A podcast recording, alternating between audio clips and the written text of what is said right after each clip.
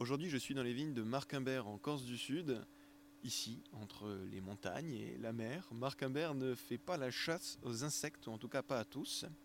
Il veut laisser la nature vivre en harmonie. Alors Marc, comment s'annonce la saison?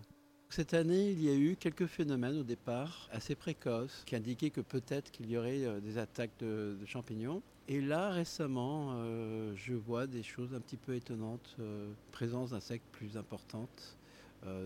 Au niveau larvaire ou ce qu'on appelle par exemple rhinoses. Les c'est un petit araignée mais vraiment très très petite qui se met et ça forme des cloques c'est pas, c'est pas énorme, mais on en voit. J'en ai vu un petit peu plus que d'habitude. J'ai vu aussi quelque chose que je n'avais jamais vu avant, de la gale phylloxérique, c'est-à-dire que c'est le phylloxéra qui pique la feuille et il y a une réaction.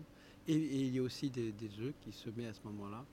J'ai, j'ai vu une feuille très distinctement et puis euh, quelques piqûres, mais sans, réaction de gale.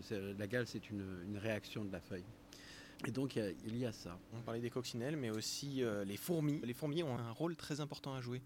Alors moi c'est ma découverte à moi parce que beaucoup de viticulteurs essaient de se débarrasser des fourmis parce que les fourmis aussi cultivent d'autres insectes qui vont aussi donner des maladies de, champignons par euh, ce qu'on appelle le miela. Euh, et le miela, ça peut, ça peut arriver, nous ça nous est arrivé il y, a, il y a 7 ans où il y avait Oh, plus que ça, il y a 10 ans, où il y avait une manifestation de miela beaucoup plus importante.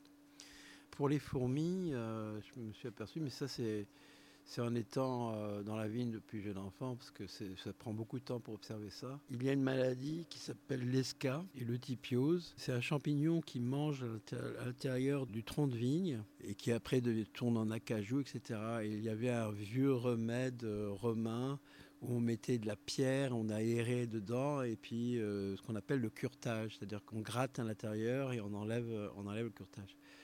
Mais il se trouve que les fourmis font le, le, curtage euh, pour nous.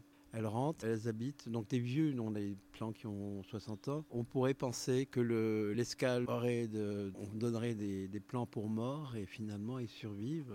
Puis la, la vigne a quand même une capacité incroyable de détourner, de trouver son flux d'énergie. Et les fourmis sont là. Et donc systématiquement, quand je vois par exemple un pied, je dis voilà, va essayer ce pied-là, on va aller voir, on regarde et il y a forcément des, fourmis. Il y en a beaucoup plus qu'on le pense.